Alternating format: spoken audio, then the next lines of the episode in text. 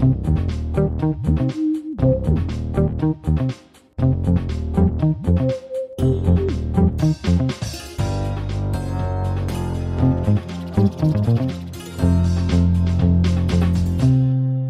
Вульт, дорогие друзья Лоры Палмеры, папским престолом объявляется новый и свежий эпизод дневников Лоры Палны от студии Термин Вокс. Боже мой! А в начале что было? Вуф-вуф? Э, Нет, это, Ауф? это не совсем то. Деус Вульт, Мария, это классика, это клич первого крестового похода, переводится оно как «этого хочет Господь». Отлично, значит, Господь хочет, чтобы мы вам рассказали про серийных убийц, маньяков, криминал и ну всякие сопутствующие штуковины. Или, как по-нашему по Лоре Палнински, этого хочет Господь.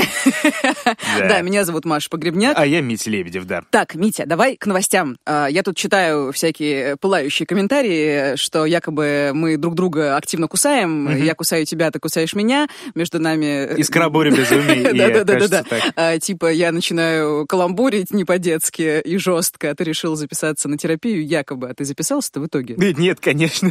Нет, Маш, я сделал лучше, я завел котика. Да, кстати говоря, А. да, да, боже мой, это так здорово. Я вижу в твоих берилах кота, который пытается мешать тебе работать, его замечательную мохнатую жопку. И как? Как тебе? Давно же у тебя не было кота в жизни? У меня никогда не было кота А, в жизни. никогда? Подожди. Да, а теперь у меня живет э, трогательный маленький британец по имени Бомбур. О, Я надеюсь, да, раскормить его до безумия. Он будет огромный, толстый и трогательный. Вот, а, как бы да. Но настроение, короче, действительно сразу улучшилось. Отсюда мы берем полностью доказательный медицинский вывод, что коты лечат от депрессии. Правильно? Слушай, я была бы очень рада, если бы это так было. Но у тебя, кстати, и депрессии не было. Да и кот ее не вылечил, будем честны. Но э, на самом деле чисто вот настроение действительно очень сильно даже улучшилось. Слушай, я вот сейчас задумалась, я вот активно вроде как двигаю тему ментального здоровья и в целом как бы выступаю за бережное отношение к себе, за терапевтичный подход и за вот это вот все. Но, если честно, в последнее время я замечаю, что в тех же соцсетях, даже среди моих знакомых, очень многие занимаются такой медикализацией чувств. Есть, э, Медикализацией, Да, да. у каждого второго то есть ДВГ, то панические атаки, то ПТСР. Ага. Я, если что, понимаю, что это все может быть всерьез, но когда люди диагностируют себе это самостоятельно и как бы препарируют свои чувства через призму психических расстройств, это странно. Ну, так, э, этот мем старый, помнишь, э, есть этот три э, снимка мозга, да, как выглядит здоровый мозг, он такой обычный, как выглядит ОКР, там все подсвечено такой, и как выглядит мозг, ой, у меня прям такой ОКР, и тоже обычный совершенно мозг. В общем, да. Слушай, да, еще раз я повторюсь, что разбираться с менталкой это отлично, это прекрасно, но когда люди сами себе ставят диагноз без похода к специалисту, это, ну, еще и читают статьи из интернета, да, а это вообще-то опасно, Да. неправильно. Ч- и- Читать статьи в интернете это опасно и неправильно, это правда совершенно точно. Но как бы хорошо, что Подожди, они... кроме статей «Какой ты жук» или «Какой ты насекомый» или Это да. какой-то альбом э, Ланы Дель Рей. Как раз, как раз вспомнил, да, что статьи. хорошо, что мы э, не диагностируем себе психические расстройства по итогам теста в космополите каком-нибудь. Да? У меня просто были одношкольницы, которые посерьезки проходили тест на беременность в глянцевых журналах. Это как? Результаты были шокирующие. Ну, там как бы, слушай, на самом деле, что далеко ходить за примерами, когда мне вот было грустновато какое-то время Ты назад, да, тоже решил... я такой Тест на открываю беременность, что ли, пройти? И Так. вуаля, да. А, я, ну, когда я уже там на людей кидался, ты помнишь, наверное, кто-то еще, может быть, тоже помнит, меня жена усадила и говорит, держи, шкала депрессии Бека. Кто знает О, тому мои соболезнования, да, кто не знает, это такой десяток другой вопросов о том, о сем. Я больше злой, чем обычно, я больше грустный, я больше жру, я больше себя не люблю, вот так далее. Вот Я жру себя Звучит как мой день просто, да. Да-да-да-да-да. вот, а, ты отвечаешь, считаешь баллы и вуаля, сколько набрал, такой и результат. Вот мне так и, короче, выдают субдепрессия, преддепрессивное состояние. Слушай, ну под это состояние много чего подходит. Вот, вот, вот, вот, я к этому иду, дай расскажу. Да. После этого теста я сдал общий анализ крови, и ничего себе, у меня, оказывается, у постоянного донора внезапно пониженное железо. О, кто бы мог подумать. Вот, э, и в целом, как бы даже жена-терапевт подуспокоилась на этом моменте, потому что я после этого начал есть нормально, сделал перерыв с походами в донорский центр, спать стал побольше, ну, когда не надо готовить сценарий. И вроде как все стало гораздо легче. А теперь внимание, это я рассказываю про свой индивидуальный случай, как и твой, Маша, тоже индивидуальный, как и ваш, дорогие наши Лора Палнеры, все индивидуальные. Главное, не верьте интернету, нагуглите себе э, охренетит всего, не знаю, там при насморке. Не дай бог еще подключиться психосоматика, а там, как говорится, если каждый день думать об опухоли, то можно и опухнуть, как говорил мой дед. Слушай, я сейчас э, чекаю свое состояние, ну, как бы и как любой склонный к депрессиям человек, я вынуждена его чекать, и я понимаю, что даже в ремиссии э, мне очень страшно скатиться в депрессивное болото. Я продолжаю пить антидепрессанты в небольших дозах, хожу на терапию, все такое. Что такое было? Депрессивное болото хлюпнуло. ну да, хлюпнула. И у меня бывают регулярные эмоциональные откаты, когда я плачу, ничего не хочу, тоннами жру мороженое и так далее, и так далее. И я вот в такие моменты думаю, господи, неужели опять депрессия поднимает свою уродливую голову? Но, но надо понимать, что есть еще огромное количество других причин. Стресс на работе, не знаю, новости, гормональные скачки и так далее. То есть это реально огромный комплекс всего. И... И первая причина это ты, а вторая все твои мечты еще плюс ко всему. Да. И в теории за всем этим, ну, как бы тоже можно уследить. Ну, можно, да. Я вот, например, недавно скачала себе трекер настроения, прости господи, для Боже этих целей. мой. А, Делаю выводы, смотрю, что на что влияет и как сильно, и, в общем-то, пытаюсь себя убедить в том, что эмоциональные откаты — это нормально. И, разумеется, нужно замечать, э, что тяжелые состояния, если тяжелые состояния не кончаются, случаются уж слишком регулярно, вызывают вопросы, тогда надо идти к специалисту, который поможет разобраться во всех нюансах, поможет быть в контакте с собой и реально э, даст вам понимание, что вообще происходит. И вот тут э, наш дорогой слушатель нативно спрашивает себя, а куда же идти? А мы такие нативно отвечаем, что есть такой сервис Ясно, крупнейший в России и Европе сервис онлайн-психотерапии, который поддержал выход этого эпизода, за что им спасибо большое. Да. Мы, да, неоднократно расписывали его преимущества, но их у Ясно, будем честны, столько, что хватит до тех пор, пока я наконец-то, да, не пойду, видимо. Ну, а если, да, и серьезно, помимо того, что алгоритмы и специалисты сервиса могут подобрать более чем подходящего терапевта именно для вас, это и с учетом пола, возраста, основных там проблем, жизненных взглядов и вообще всего, что может быть только важно, так э, еще и вы сами принимаете в этом непосредственное участие. Да, у каждого терапевта, например, есть видеовизитка, которая буквально вас, ну, как бы предварительно знакомит э, со специалистом еще до встречи. То есть вы оцениваете, как человек говорит, какой у него голос, подача, мимика. Это, как бы, на первый взгляд, как будто бы не совсем важно, но в действительности важно, потому что с этим человеком вам предстоит погружаться в свои ментальные говна и работать над самым чувствительным. Ну ладно, не говна, просто в ментальное. И как бы действительно будет неплохо, если вы сможете предварительно расположиться к эксперту, который собирается вам помочь, и, а, ну, как бы у вас условно откликнется, что этот человек мне подходит. Мне это откликается. Да, да, да, да, да, да. Вот. И даже если на этапе выбора и там на первых сессиях все было вроде как норм, а потом что-то как не ок, никогда и никто вас не осудит за желание сменить специалиста, и все это, как и многое другое, легко решается парой нажатий кнопок в интуитивно понятном интерфейсе сервиса Ясно. Хочется разобраться? Ну, дерзайте. Чё? Да, пожалуйста, берегите себя и не забудьте И промокод близких, извините. Лора. Митя, не перебивай меня, я тут промокод читаю. Это важно. Да, промокод Лора Пална, большие буквы, латинские, в одно слово. Этот промокод дает вам скидку 20% на первую сессию при регистрации. Все ссылочки и сам промокод в описании. И помните, самодиагностика отнюдь небезопасна. Лучше обратиться к специалистам ясно. Ну и с такими вводными мы подступаем, получается, аккуратненько к одной из самых жутких историй, произошедшей в Северной Европе образца прошлого десятилетия. Поехали.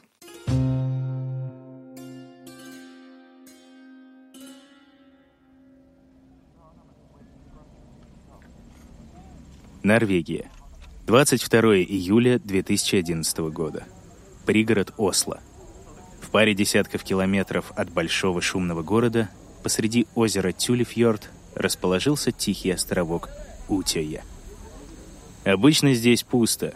Каменистая пристань, пара уютных домиков, просторных конференц-залов и сторожек. Но не сегодня. Теперь по соседству с обычными постройками расположились сотни цветастых палаток. Со всей страны правящая рабочая партия свезла молодежь. Талантливую, пылкую и радеющую за будущее своей страны. Правда, о политике молодые люди думают не в самую первую очередь. Да, Свен и Оливер все утро спорят о налоговой системе. И то потому, что у них отцы предприниматели. Но вот Нора никак не может вылезти из палатки. потому что вчера допоздна читала «Снежного леопарда» Юнес Бё. Ингмар думает, как бы достать пиво к вечеру на всю компанию. Фрида ищет у подруг лишний тампон, а Астрид надеется, что Джейкоб, американский мальчик из программы по обмену, поцелует ее сегодня ночью под звездами. Сейчас же большинство из них идет к месту общего сбора. Какой-то полицейский будет рассказывать о безопасности. Скука. Правда, говорят, что в Осло совсем недавно прогремел взрыв, но здесь об этом почти никто ничего не знает. Наконец, все собрались вокруг взрослого в форме. Высокий, голубоглазый блондин с коротко стриженной шкиперской бородой. Рядом с собой он ставит внушительных размеров сумку — а из нагрудного кармана достает наушники. Ребята, стоявшие совсем близко, краем уха слышат, что играет мелодия из крутейшего фильма. Кажется, с Джаредом Лето. Незнакомец не говорит ни слова. Вставив наушники в уши, он наклоняется к сумке и достает ружье. Никто даже не успел ничего понять. Они видят только холодное лицо полицейского, вздернутый ствол, а затем слышат выстрелы. Один за другим.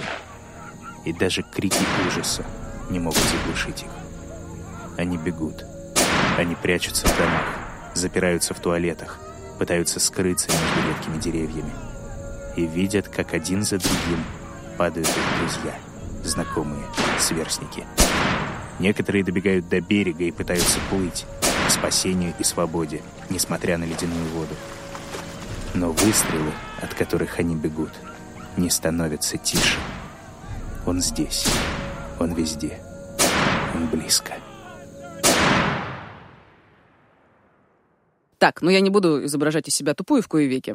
Э, я...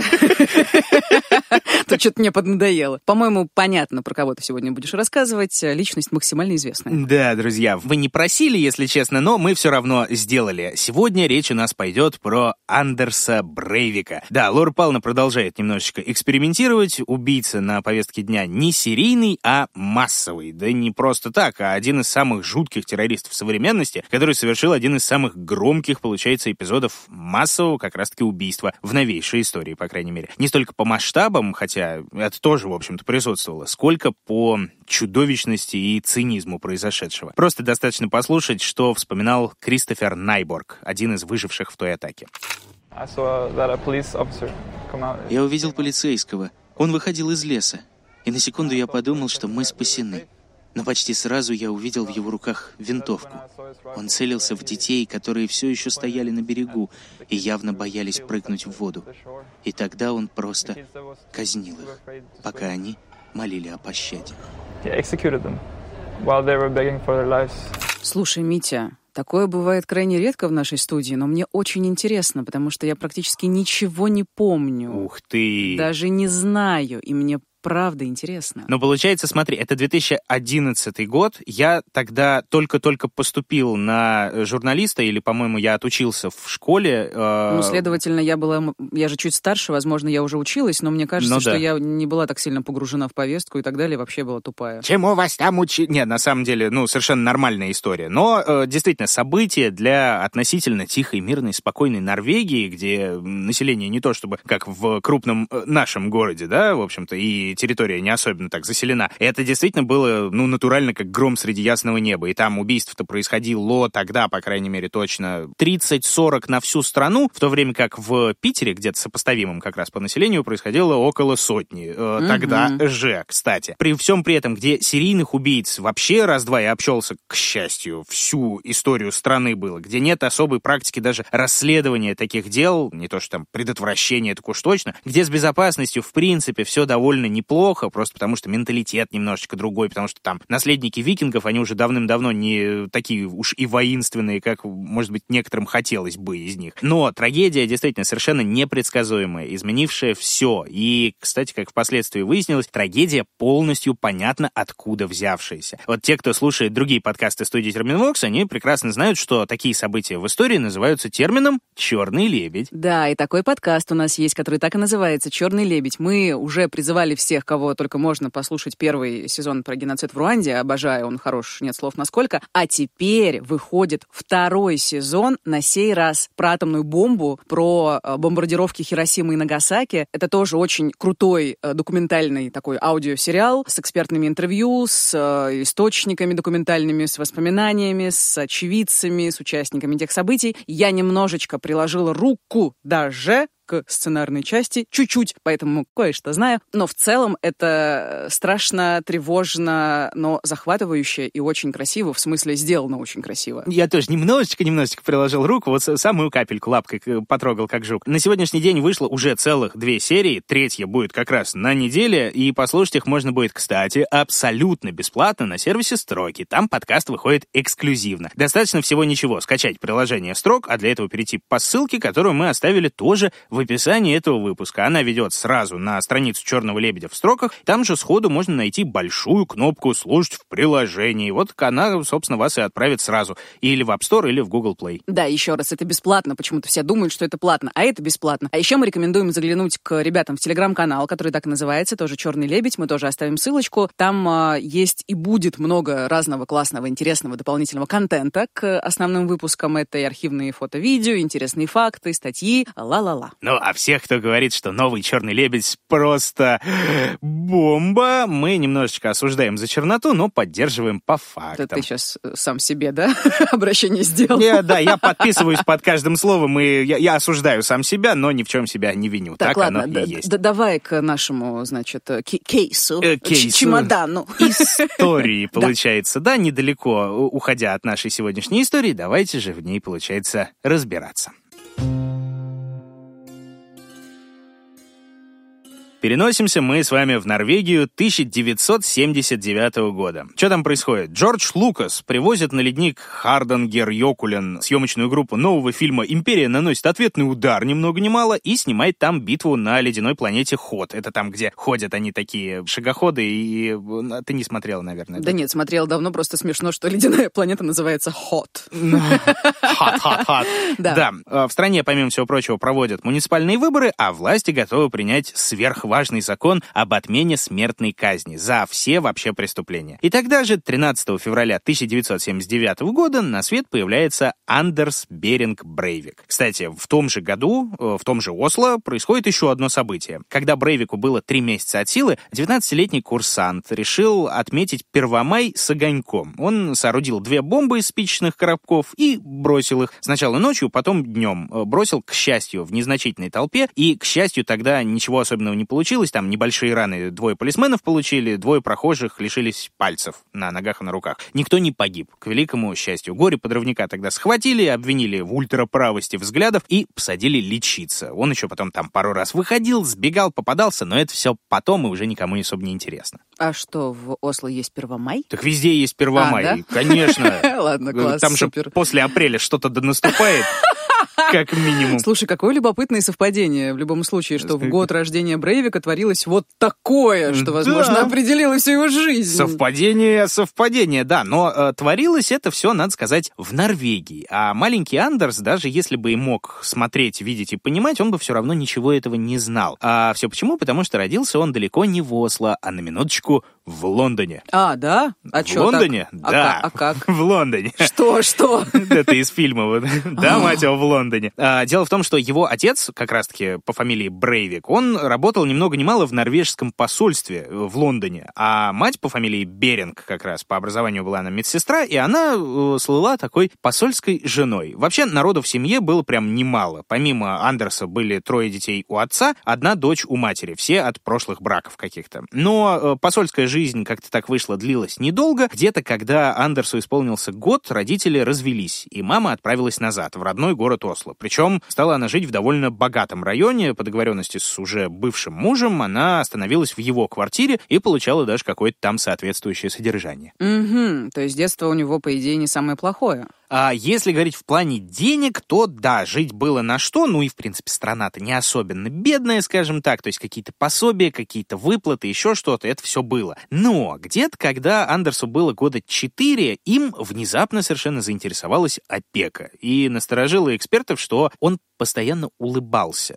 Говорят, да, что вот эта вот западная улыбка, вот эта постоянно натянутая народ, да, вне как зависимости...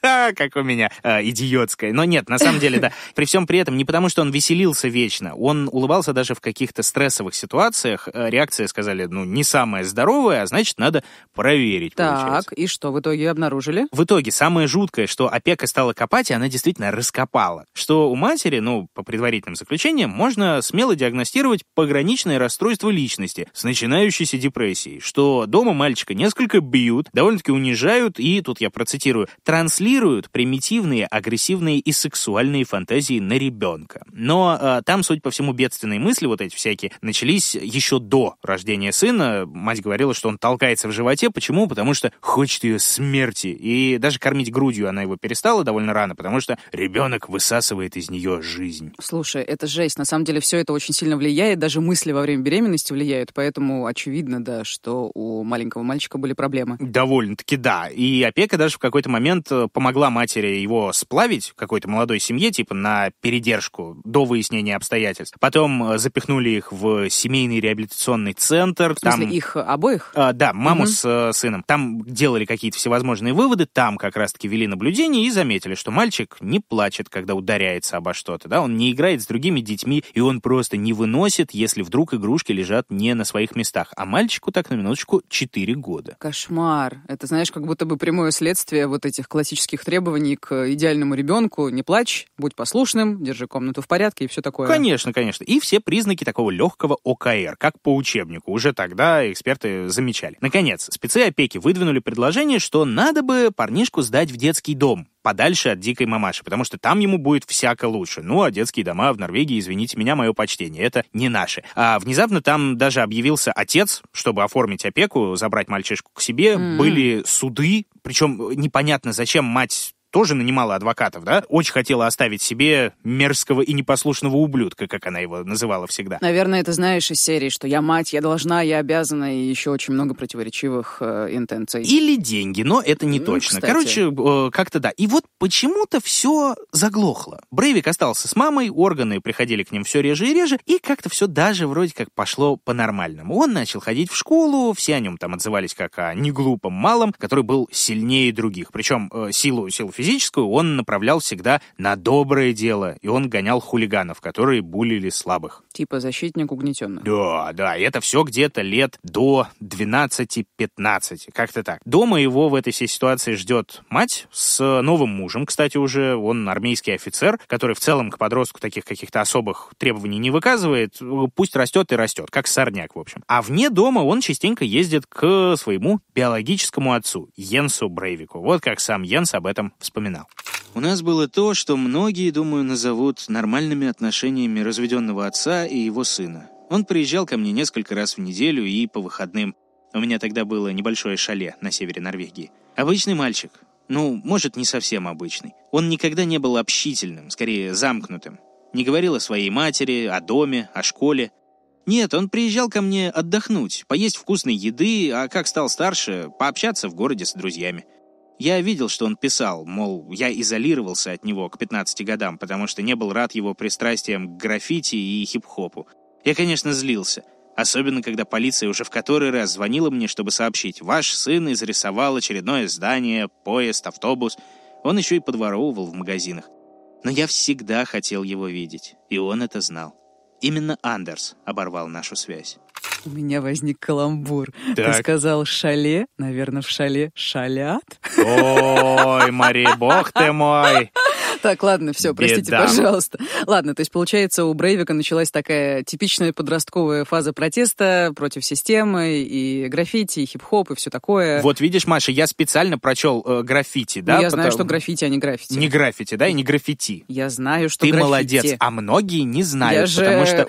ударный задрот. Ты ударный задрот. Немножечко, ну, не, не всегда полузадрот. Стол для ударников. Барабанщики в Советском Союзе питались отдельно от группы. Да, действительно, слово изначально итальянское, и после двойной F ставится ударение. Но, э, да, не будем забегать. Короче, да, граффити, о, фу, граффити и э, классика переходного ладно, ладно, возраста. давай, да, переходный возраст, Да, ты чё? э, Одна любопытная деталь, которая слегка нам пригодится. Пара-тройка его друзей, э, больше, в принципе, он ни с кем не общается, это в основном дети мигрантов. Это не норвежцы. Почему это важно, узнаем чуточку позже. Вскоре переходный возраст достигает верхних границ, и Андерс ударяется в другую крайность. Все свободное время он тратит на тренировки. Тренировки преимущественно силовые. Качается как не в себя, жрет анаболики, набирает массу, в общем, делает все, чтобы стать огромным, крутым и сильным. Слушай, напоминает такую тоже классическую компенсацию за собственную маленькость, как бы не крутость. Объясните свою Да-да-да, маленькость. ну, в да. детстве, я имею в виду. Вполне вероятно. Уязвимость. Конечно, при том, что он уже, напомню, был крупнее и сильнее других детей, ему э, всегда мало. Кроме того, протестный голос у него прорезывается и в адрес всех окружающих. С друзьями он связи рвет, вскоре поясню почему. От встреч с отцом он отказывается, потому что он привилегированное меньшинство. Ну, он посол, вот и посол он нахрен. А, и Прости, пожалуйста, да. Я могу, да, продолжить. Господи, как смешно, да. Вот. Ну, а мать с отчимом он тоже, естественно, критикует. Критикует вроде как заслуженно, потому что там есть за что критиковать, за плохое отношение в детстве и так далее, но нет, не за это, а в первую очередь за поддержку, внимания, правящей трудовой партии Норвегии. И еще за то, что мать у него ударилась в умеренный феминизм. Ой, в какой какой-то кошмар. момент. Да, да, да. Некоторые троллирующие элементы в былые годы Контролирующий элемент. да, я помню, уделяли этому особое внимание, мол, мы снова видим подтверждение тлетворности феминистического движения, ведь оно породило Брейвика. Естественно, феминизм во всем виноват. Конечно. Слушай, ну, как бы тут больше дело в другом, наверное. Ты сказал э, за поддержку правящей партии, он ее критикует. Значит, в нем просыпается такой диванный политолог. Ну, Конечно, да. я понимаю, На тот момент еще войска. мамкин политолог Да, даже да, можно да, да, сказать. Ну, как в принципе и во всех, во многих, по крайней мере, молодых смешливых, которым все легко. А, да, политические взгляды Брейвика это одна из главных составляющих этого дела в принципе. Мы о них поговорим вот почти-почти прямо сейчас, но все равно чуточку Через позже. пару часов. Да, а пока что экскурс в историю Норвегии. Нет, друзья, пока что ему э, наступает уже 18 лет, до совершеннолетия еще 3 года по норвежским законам, но до призыва в армию всего ничего, один шаг. Но удивительно, комиссия видит раскачанного, спортивного, сильного, целеустремленного Брейвика и выдает заключение, он непригоден к военной службе. Это тоже галочка на будущее, у него не было никакой военной подготовки. Слушай, а странно, почему его не взяли? Ты знаешь, возможно, возможно, никто не знает почему, но, А. возможно, были проблемы с кукухой легкие А, замечены всё, э, понятно, на комиссии. А у них не то, что у нас. Как бы, видишь только верхнюю строчку, в снайпера пойдешь. Нет, там на это внимание будь здоров, как обращают. Мгм, хорошо. То есть, получается, армии нет, а и что он начал делать после школы? После школы он начал заниматься бизнесом. Ну, точнее как, сначала он начал работать, э, причем работать в тех местах, которые там не требовали особого какого-то профильного образования. Он там сначала продавцом каким-то трудился, потом манагером самого среднего звена. Попутно, кстати, он все же получал специальность в норвежской школе менеджмента, причем в режиме онлайн Господи, уже тогда. как меня радует, что когда мы рассказываем какие-то современные кейсы, что уже есть Да-да-да. Zoom там. Как бы Ну, тогда еще не приятно. было зума, тогда А, это ну да. все было, это нулевые, насколько я понимаю, даже конец 90-х, но все равно вот этот вот подскрип э, модема, алды э, помнят, олдскул О, и да. свело. Вот, он получает образование. Дальше, несколько лет э, он трудился в колл-центре какой-то крупной телеком-конторы, где он изнутри познал многие тонкости работы с информацией. Несколько лет его прям мотает из одной фирмы в другую, где-то он даже успел побывать директором, но это что-то, знаешь, типа начальник собачьей будки, короче, не то чтобы прям сильно. И в самых разных сферах он учится, что называется, на своей шкуре. Помимо телекома он работает в банке, в рекламе, в развивающемся на тот момент IT, в логистике, в аналитике. И вот этот вот весь шикарный разносторонний опыт он внезапно начинает применять на деле. М, он открывает свой бизнес. Да, на собственном Вау. деле, да, можно так сказать. Где-то с середины нулевых он э, владеет небольшой, но очень доходной компанией на 6 человек всего лишь персонала. И с этими шестью товарищами в 24 года Брейвик зарабатывает свой первый миллион. Подожди, а на чем он зарабатывает-то? Примерно как на телекоме, то есть там А. э, хранение, обработка данных, Мгм, вот что-то такое. Понятно. А миллион, это я громко сказал, это миллион норвежских крон. Даже за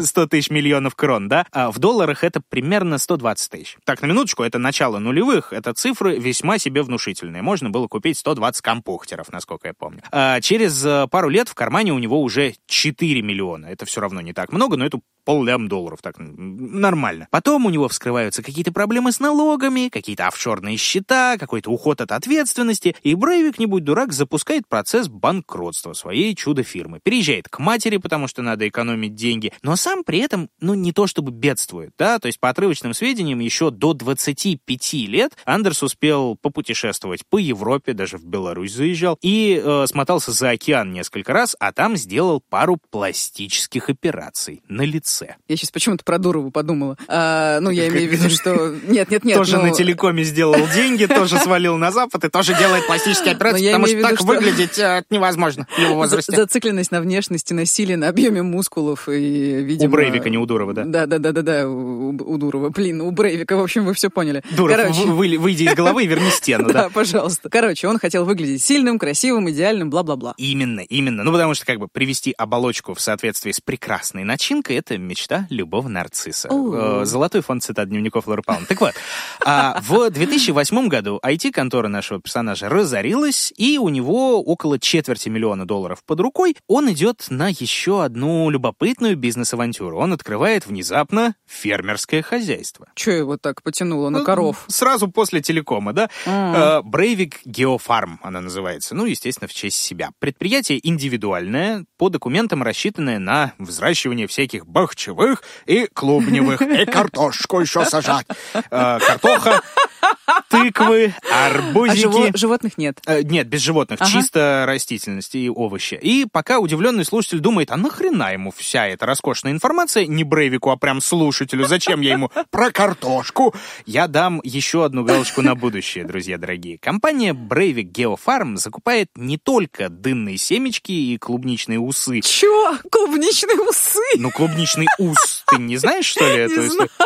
Вот э, тыква размножается семечками, а клубника усиками. Больше знаешь каждый Отростки. день. Отростки. Это ты на Давай. даче не собирала, получается, ничего. Да. Так, ладно, так хорошо. вот, не только все вот это вот вкусное и нежное, но еще и химические удобрения. Причем в неплохих таких масштабах, скажем так, в охренительных. Как выяснится позднее, вся эта вкуснота так до овощей и не дойдет а станет орудием в руках начитанного фанатика. Равно как и деньги, кстати, заработанные на телекоме. И уже потом, ретроспективно, станет понятно. Андерс Брейвик задолго стал готовить материальную базу для главного дела своей жизни.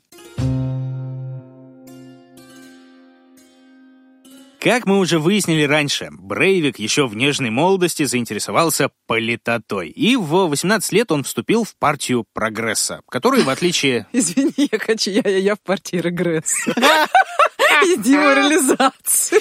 Это великолепно. Мы за деморализацию.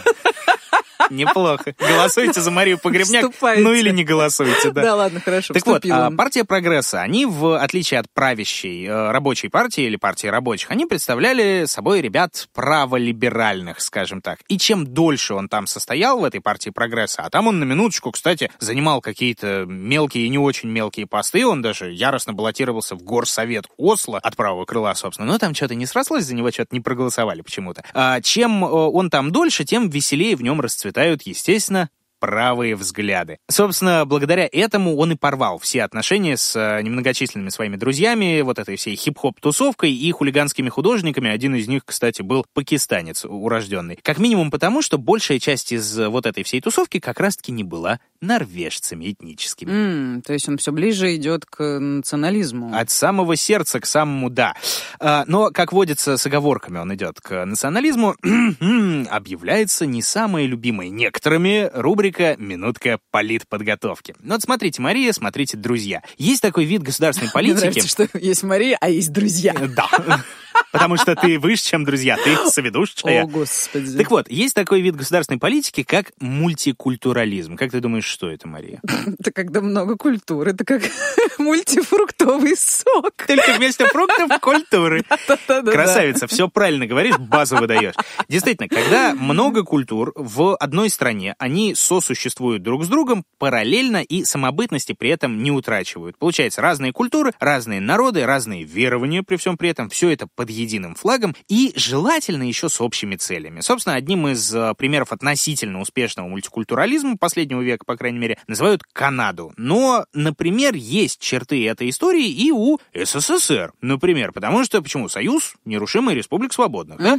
Это часть идеологии левой, в частности, марксистской. Но это прям если очень широкими мазками, да, будем честны. А есть противоположная история. Она называется моделью плавильного котла. Вот тут, Мария, как ты думаешь, почему? Это тоже как с соком, только когда все так пожмакали, пожмакали, пожмакали, получилась какая-то хренотень. Переплавили, а, да. Ну, то есть, получается, когда все, наверное, культурные, там, народные и прочие особенности смешиваются в единую массу до состояния, как бы, неразличимости. Да, и это, в свою очередь, часть идеологии, наоборот, правой, получается. Главная страна, ее транслировавшая, вы будете долго смеяться, друзья. Не какая-нибудь там ультраправая Германия середины прошлого века в противопоставлении, да, СССР.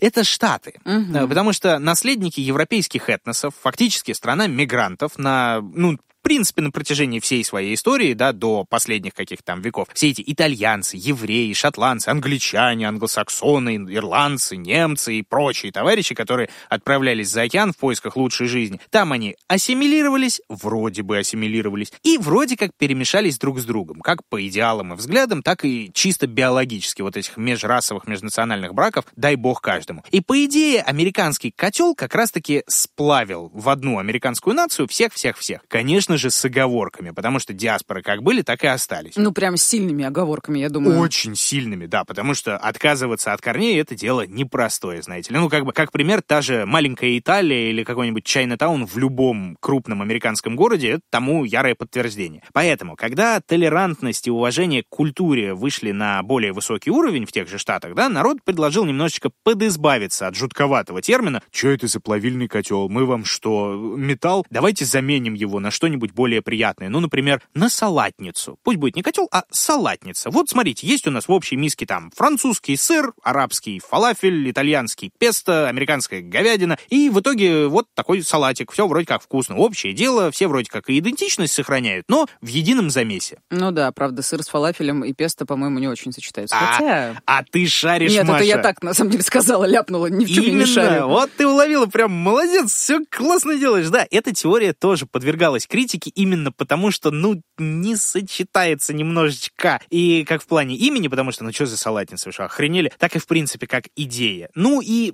на самом деле, как и все эти три, ну, там, две с половиной, что плавильный котел с салатницей, что мультикультурализм, все это критиковалось за милую душу всегда. Почему? Нормальный мультикультурализм построить, по сути, никому, ну, не удалось. Союз, потому что развалился, каждый народ с собой забрал все исторические территории, где удалось там хоть часть культуры сохранить, и выгнал э, тех, кто насаждал другую. Или получается. не выгнал. Или не выгнал, да. А современная Германия, там, Франция, прочие европейцы, они что получили со своим мультикультурализмом? Давление мигрантов с легкой такой продолжающейся потерей коренного населения. То, о чем говорят сейчас правые товарищи все. Даже Канада, которая вроде как еще держится вот этой мультикультурной парадигмы, от нее, ну, не то чтобы выигрывает. Ну, по крайней мере, те же внутриправительственные элементы нет-нет, да и говорят, что у нас все еще, ребят, страна мигрантов, так же, как и в Штатах, все пестрое, бестолковое, все друг друга ненавидят, банька с пауками. Почему люди не могут вообще расслабиться, любить друг друга? Потому а? что мы разные. Не париться, просто принимать других такими, какие они есть. Ага. Потому Ладно. что как только ты примешь, тебя могут не принять. И что ты тогда сделаешь? Ну, Я так, не знаю. и так далее. Это тоже чисто правая Я риторика. знаю, да. что да, там титульная нация всегда есть, и наверняка в Канаде она тоже, возможно, есть. Ну, собственно, да. Ну, как и в СССР, да, Ну была да, основная, да. такая, обязательно где-то найдется гегемон, Конечно. да, превосходящий народ, превосходящая культура, вот это вот все. С другой стороны, в плавильном котле тоже, в общем, не особенно здорово все, потому что, Ну, а как же дискриминация? Нацменьшинство. Они же тоже не пальцем деланные, откуда-то пришли, да? Почему нельзя это учитывать? При этом четко подобрать примеры для каждой из этих концепций, ну, непросто. Как в Штатах были и есть черты мультикультурализма того же самого при плавильном котле, Мгм. да, с теми же диаспорами, так и в Союзе, в общем-то, тот еще плавильный котел был, потому что уничтожали культуры, дай бог каждому, еще при царе начали и закончили, соответственно. Ну, Где-то не закончили, где-то не закончили. А потом э, внезапно опомнились и говорят, слушайте, у нас же национальные культуры какие, ого-го, давайте их воспевать. И на деле это местами превращалось в лютую эклектику. Вместо, да.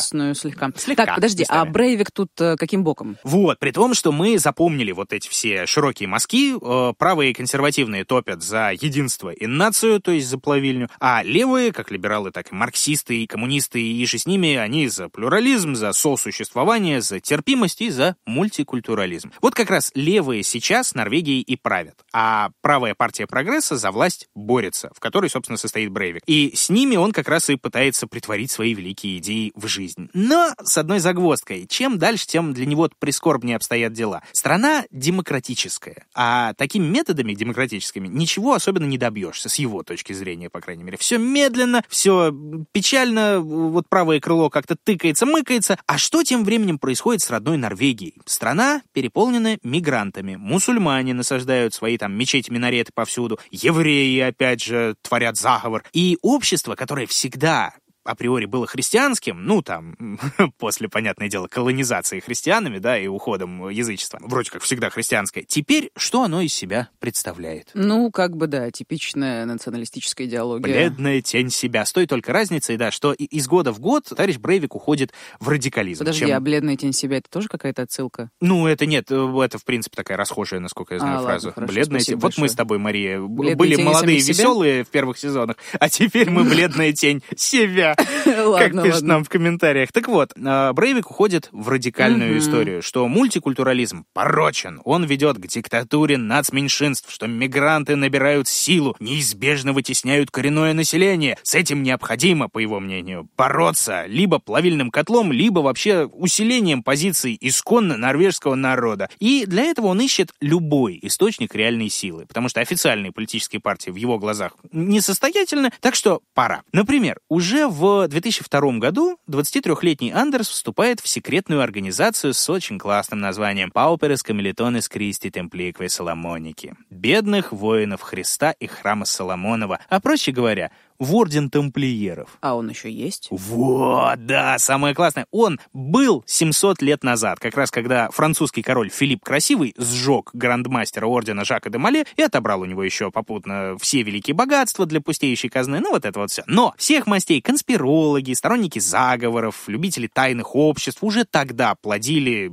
ярых наследников Ордена, организации, которые дальше несут этот чудесный флаг и так далее, и так далее. И вот, собственно, тамплиеры Норвегии, они были одной из таких как раз организаций. Брейвика они сильно привлекли идеологией национализма крестоносцев. Он у них, собственно, был изложен практически уже тогда, в нулевые годы. И этот национализм при всем при этом был совсем не как у Гитлера и вообще со всех сторон правильный. Вы не понимаете, это другое. Мне кажется, правильный национализм так сюмарон. Ну, любой национализм, да. В, в принципе, ну, как бы, да, как водится. А среди тамплиеров нашего юного крестоносца одарили новым именем, его назвали Сигурд, причем не в честь... Фига. Да, не в честь героя из старшей и младшей Эды, кто еще не слушал первый сезон подкаста «Мифы», обязательно послушайте и поймете, о чем я. Назвали его так в честь норвежского короля Сигурда I по прозвищу Крестоносец. Чисто потому, что он в XII веке возглавил норвежский крестовый поход. Слушай, мне кажется, прям для него, если ты говоришь, что он нарцисс, прям уф. Ну, конечно, такая... Такая мощная параллель. М-м, идеально, совершенно, да. Как э, в том замечательном меме, как официантка подходит к столику, там сидят рыцари. Что будете брать? Мы будем брать Иерусалим. Я обожаю этот мем, да.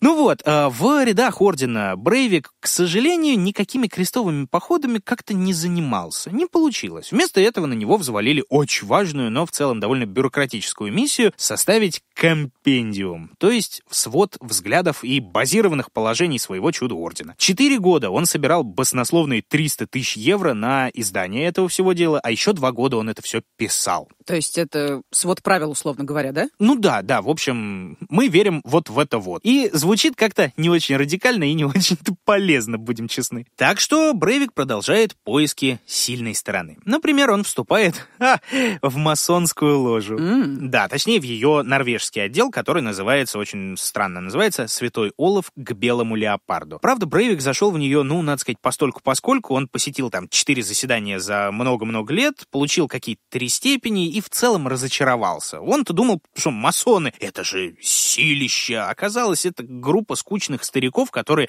не лезут лезут ни в политику, ни в религию, ни в жизнь, никуда. М, то есть у него не получилось попасть, да, в теневое правительство? Не не, вышло. не пустили. Нет, никакого кукловодства, не сегодня, впредь без штрафов. В общем, да, раз за разом он все сильнее разочаровывается в могуществе правых сил, и все больше в нем крепнет уверенность. А, раз не получается толкать свои нацидеи нелегально, не тайно, значит, кто-то этому активно препятствует. Так. А стало быть, есть возможность заговора, но не с нашей, а с другой стороны. То есть кто-то тихонечко воплощает в жизнь идеи геноцида белых. Вот сейчас с белыми покончим, построим самую большую мечеть в Норвегии на месте всего Осло. Вот тогда-то и заживем. Ха-ха-ха. Тоже довольно распространенная конспирологическая теория, популярная, естественно, у националистов, что, ну, белых цисгендерных традиционных истребляют всеми вашими толерантностями, Black Lives Matter'ами, транспереходами и всем прочим. Нездоровое или здравое зерно предлагается искать каждому самому. Самое главное, что на своем тернистом пути к идее Брейвик все больше напоминает фанатика-одиночку. Слушай, ну да, то есть получается, он э, как бы идет к одним, получается, не так, идет к другим, получается, не так, теряет уверенность в разных институциях, да,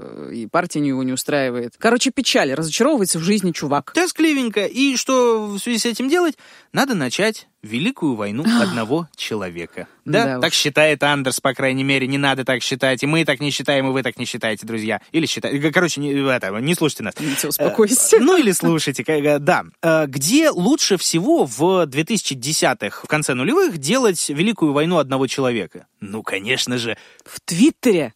А, Ну или в Иксе, да, как он сейчас называется. Но Да. да, действительно, в сети Ага. Брейвик был еще тем интернет-борцуном и активно постил всякое лютое дерьмо на разных там порталах, форумах, особенно где собирались радикалы, неонацисты, неоязычники, антимусульмане и прочие диванные революционеры, которые орали доколе, протестовали, но как-то дальше мамкины юбки не ходили, к счастью. Кстати, оттуда известно, что Брейвик был большим поклонником философии Канта, экономической модели Адама Смита, при этом нацизм и Гитлера он ненавидел. Как следствие, он уважал Черчилля как э, ярого противника Гитлера и местных героев норвежского партизанского фронта, которые тоже сопротивлялись фашистам. Да, И любопытное противоречие. Транслировать откровенно националистические идеи и ненавидеть главного националиста. Ну, это, Маш, это классика. Их проплаченные медиа и Ну, наши понятно, честные да. СМИ. И, и- и их коррумпированная верхушка — наше демократически избранное правительство. Двойные стандарты — это и хорошо, и плохо. Да, как водится. Все это время, пока Андерс копит бабло на работе, разочаровывается в инструментах власти и попутно воюет в интернетах, он работает над великим трудом не только для тамплиеров, но и лично для себя.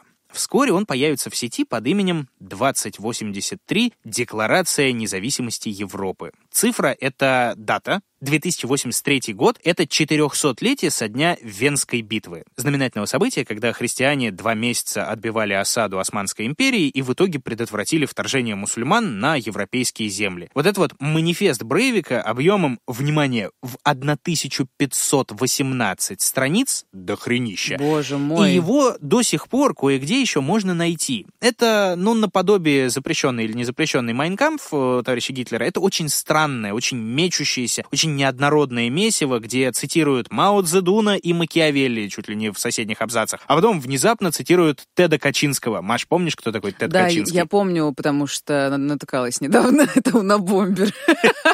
Это Уна Бомбер, Да, да, да. хороший выпуск. Да, он... Не э, помню, но наверняка Он хороший. умер недавно, собственно, да, террорист-одиночка, он рассылал бомбы в самолеты, в вузы, в почтовое отделение, и у него тоже был свой манифест, только не нацистский, а экологический. Он двигался другими немножечко историями, тоже хреново. Но а, Брейвик тоже разослал свой чудо-манифест по тысяче без малого Мгм. адресатов. Суть сводится примерно к чему? Европа будет свободной, джихад будет отброшен, континентом снова будут править белые патриоты, истинные хозяева белых земель будут воцаряться, а мультикультурализм будет уничтожен как класс. Призывает он вспомнить, какими крутыми были рыцари, какими классными защитники Европы, каким был, например, Николай I с его христианскими исключительно кампаниями против негодяев на Востоке, каким был национальный герой Валахии и современной Румынии Влад Цепиш. Ты знаешь его наверняка, кто это? Это, по-моему, граф Дракула, да? Это именно что он, Ну, в да. смысле, по, по его мотивам был создан граф Дракула, и он сажал Да. людей на кол. И пил кровь, и ел младенцев, в общем, Класс. как Иосиф Виссари- А, да, но на его родине, что самое удивительное, в Румынии, Влада Цепиша помнят как избавителя от османского гнета, большого молодца, великого борца за свободу и убер-патриота. Классика. Там же еще, кстати, встречается вот в этом манифесте крайне любопытный пассаж, который, я думаю, тебе очень понравится, который в свое время у нас расхватали на цитаты в нашей прессе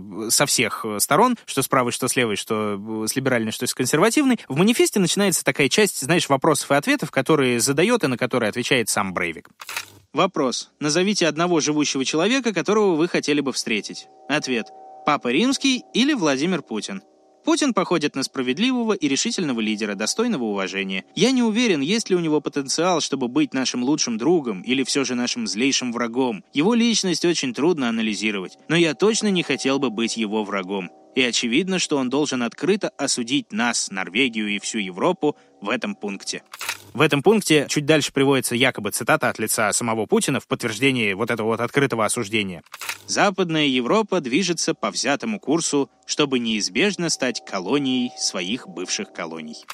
Колонии своих колоний. Я вспомнила мем смешной. Путин, Путин, Путин, Путин, после Путина Агутин. После Путина Агутин. Путин, Путин, Путин, Путин родила Куала. Вот такие новости у Первого канала. Так вот, Да, на тот момент, на те годы, премьер-министр Российской Федерации Владимир Путин и Папа Римский Бенедикт XVI, который задолго до папского престола успел отслужить свое аж в Гитлер-Югенте. Вот такие вот. Бенедикт XVI где появился, в каком контексте? С кем бы он хотел встретиться из живущих, Папа Римский или Владимир Путин. Вот такие вот, как бы это сказать, идеалы. А, интересные, конечно, идеалы, да-да-да. Ну, вот, собственно, да, было, ты наверняка помнишь, что было много... не, не помню, если честно. Ну вот я почему-то запомнил, не знаю почему, но мне все время они попадались всегда, э, что было очень много статей «А, «Норвежский убийца вдохновлялся Путиным». Да, выдергивали из манифеста это, и легкий восторг еще тем, что в России было молодежное движение «Наши». Их он тоже, товарищ Брейвик, э, превозносил. Правда, там, если вчитаться и если не выдергивать из контекста, э, например, Брейвик приводит такую политическую, как бы это сказать, структуру российских властей, что есть Путин, есть наши, есть ЛДПР, есть Молодая гвардия и есть ДПНИ, э, Движение против нелегальной иммиграции, которое, кстати, по-моему, уже не существует, но, по крайней мере, тогда, ну, фактически, как это,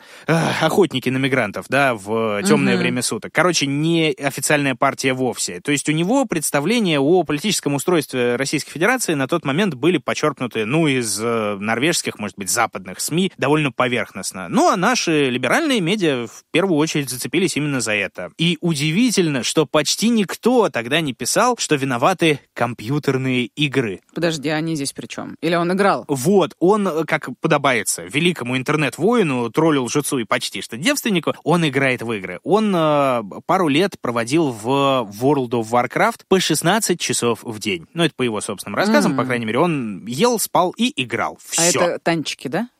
Или World это of? Warcraft это нет. А, это Warcraft, это там какие-то Это уроды. фэнтези, да. А, Как- ага. Там какие-то уроды. Ты как моя бабушка, ей-богу, всегда. Это опять своих уродов играешь, да?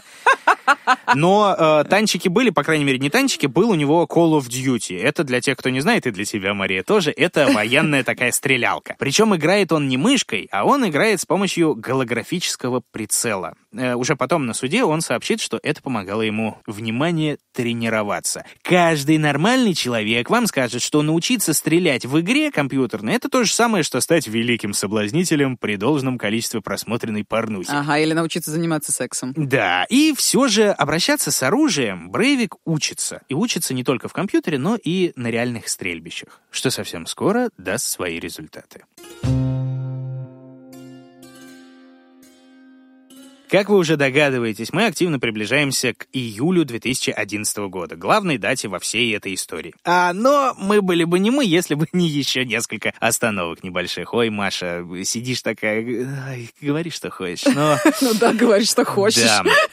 Короче, остановка первая. Май 2009-го. Брейвик, как мы помним, основывает свою фермерскую контору с юридическим адресом в окрестностях Осло где-то. И клубничными усами. и клубничными усами. И остается при этом типичным городским жителем, который, по мнению некоторых соседей, ни дня в жизни в земле не колупался. Для фермы он легально закупает тонны удобрений, опять же. В следующем 2010 уже году он едет в Прагу, чтобы на черном рынке купить пистолет, но там что-то не срастается. Тогда Брейвик и здесь идет по абсолютно легальному пути. Он вступает в оружейный клуб, реально туда ходит и получает разрешение на собственный огнестрел, благодаря чему обзаводится 9-миллиметровым глоком. В том же году он получает и винтовку Ругер Мини-14. Тоже из-за того, что он в клубе? А, не совсем. Тут помогла еще и охотничья лицензия. Причем заявка прошла на ура, и оружие дали вообще без особых вопросов. Есть даже реплика с суда над Брейвиком. Э, эту реплику он сам считал очень забавной. В качестве цели использования винтовки в заявлении я указал «охота на оленей». Хотя и очень хотелось написать правду. Казнь культурных марксистов и мультикультуралистских предателей категории А и Б. Просто чтобы посмотреть, какая будет реакция. Офигеть. Так, ладно, в общем, у него уже есть оружие, настоящее, с патронами, да? Да, и патронов, причем он набирает с огромным запасом, расскажу потом, ты охренеешь от цифр, да, обещаю. К слову, оружию он дает имя, как Андерс потом сам говорил, по старой рыцарской традиции, как Эльсид какой-нибудь, у которого был именной меч. Да, в принципе, как и по норвежской традиции тоже. Глок в его руках стал Мьёльниром в честь молниеносного молота Тора, бога грома. А винтовка Рюгер получила имя Гунгнир. Так называлось копье мудрейшего всеотца Одина, которое обладало такой трогательной особенностью, как всегда попадало в цель. Звучит э, классно, если мы говорим о мифологии, но звучит не очень здорово, если мы говорим об э, реальном оружии. Более того, он еще и фургон свой назвал. Назвал его Слейпнер в честь восьминогого скакуна того же самого Одина. Нарциссичненько. А то. М-м. Слушай, он какой-то мнит себя божеством. И, в общем, своих фургонов тоже воспринимает, видимо, как каких-то существ, которые, ну, и фургоны, и патроны, и все на свете. Ну, раз он дает им имена. Ну, э, тут, э, в, как это, в твоих словах немножечко шизой, да, попахивает, но на самом деле нет. А, Но действительно, вот эта история, что он приписывает себе какую-то божественность и своим орудием, как орудию божественной воли, ну, я, да. я просто очень коряво выразилась. Ну, да. мы тебя, главное, поняли, это же да. У него же, как мы помним, еще и великая миссия, ну, в его глазах, Ну да. уж точно, да, и он как великий воин, своей великой идеей, а еще как истинный норвежец, он эти имена любовно выводит с помощью рун. Боже мой. Естественно. Продолжаем. В 2011 уже году Брейвик заказывает через свою фермерскую контору Геофарм 6 тонн удобрений на базе селитры. А селитры, друзья, насколько многие знают, это вместе с серой и древесным углем один из основных ингредиентов пороха, то есть вещество довольно-таки взрывчатое при правильном употреблении. Параллельно на каком-то польском сайте полуподпольном за 10 евро он покупает немножечко вещества для детонатора, для капсуля взрывного. И в конце апреля отправляется на ту самую ферму, где собирает бомбу весом чуть меньше тонны. Да ладно. 950 Это ж- килограммов. Это ж какая должна быть э, сила у взрыва-то? Сила довольно серьезная, но в пересчете вот на тротиловый эквивалент, правильно пересчитывать, да, э, я тут не донашел, если честно, я тупой гуманитарий, так что простите. Серьезная сила, но не то чтобы прям катастрофическая. А вот 6 тонн этих накупленных удобрений, как и последующие его показания, они говорят о том, что собирался Брейвик сделать как максимум три таких бомбы Офигеть. и подорвать их в разных местах Осло. Но ингредиентов, к счастью, хватило только на одну. Как итог, у него есть одна большая бомба, два ствола с патронами и еще одна важная деталь. Несколько поддельных удостоверений офицера полиции вместе с формой, которую он, кстати, тоже заказал через интернет. И тоже нелегально. М, слушай, ну прям подготовился. То есть у него образ полицейского, видимо, для прикрытия. Конечно, конечно. Ну, то есть в довольно законопослушной стране это, в принципе, отличный способ не вызвать вообще никакого подозрения, и даже наоборот, что мы чуть позже увидим. И вот мы вступаем в 22 июля 2011 года. Накануне Брейвик заказывает себе жрицу любви, чтобы снять напряжение, собирается посетить службу в храме, но что-то там не складывается, рассылает свой огроменный манифест по тысяче адресатов, как я уже говорил, и дополняет рассылку 12-минутным видео с кратким содержанием тезисов из того же самого манифеста. Интернет, наверное, все помнит, и это можно найти. Да, да, YouTube э, шустро довольно выпилил, но интернет действительно все помнит. Правда, цитировать оттуда в звуке нечего, поэтому, друзья, извините, там прямой речи Брейвика нет. Все остальное это такое, знаешь, трогательное слайд-шоу с добрыми крестоносцами, злыми исламистами, мемами, ха, а еще куча текста красивым средневековым шрифтом под очень трогательную душераздирающую музыку. Так вот, 22 июля в 15.13 по местному времени к многоэтажному дому в центре Осло подъезжает фургон. Дом непростой. Тут работает премьер-министр страны Йенс Столтенберг. Знакомая фамилия для тех, кто читает новости последние ха, много лет уже. Тогда он просто глава правящей партии Норвегии, а генеральным секретарем НАТО он станет только через три года после происходящих сейчас событий. Угу. И он, э, ну, Брейвик выбирает его своей целью. Может быть, э, даже, знаешь, не, не то чтобы его прям... А, просто жест. Да, скорее это атака на офис Мгм. премьер-министра. То есть даже если премьер не на работе каким-то макаром, то взрыв рядом с главным правительственным зданием — это однозначно скованный весь город, сосредоточенные все усилия полиции и спецслужб именно здесь, на этом очень важном политическом месте. Единственный свидетель, который чуть позже обратится в органы, где-то в 15-16 видит, как из фургона, который припаркован у здания и сигнализирует аварийкой, из него выйдет человек в полицейской форме с пистолетом в руке. Вроде как, по разным сведениям, на голове у него был шлем полицейский с опущенным забралом, поэтому ни лица, ни прически, ничего свидетель не запомнил. Либо, может быть, э, шлема не было, и он просто его не запомнил. А затем раздастся взрыв, который будет слышен на 7 километров вокруг. Ну, то есть сильный довольно-таки. Ну, э, смотри, как бы взрывной волной выбивает стекла во всем доме, вот этом правительственном, и в нескольких по соседству еще зданиях. 200 человек получат ранения, 12 из них будут ранены прям тяжело. Погибнет 8, точнее, семеро погибнут на месте прямо от взрыва, восьмой э, скончается в больнице. Естественно, вся полиция сразу же поставлена на уши. Центр города оцеплен, жителей просят покинуть округ. Горячая линия работает только на прием заявлений о взрыве и информации о взрыве. Через 8 минут получают звонок от вот того самого свидетеля о том, что был какой-то неизвестный в форме. Всю информацию, вот сейчас э, легкий фейспалм, что называется, всю информацию диспетчер записывает на отрывном листочке желтом и лично несет в участок руками. Там э, и немногочисленные данные об этом водителе в форме, и номера фургона. В участке из-за всей неразберихи этот листочек пролежит незамеченным 20 минут.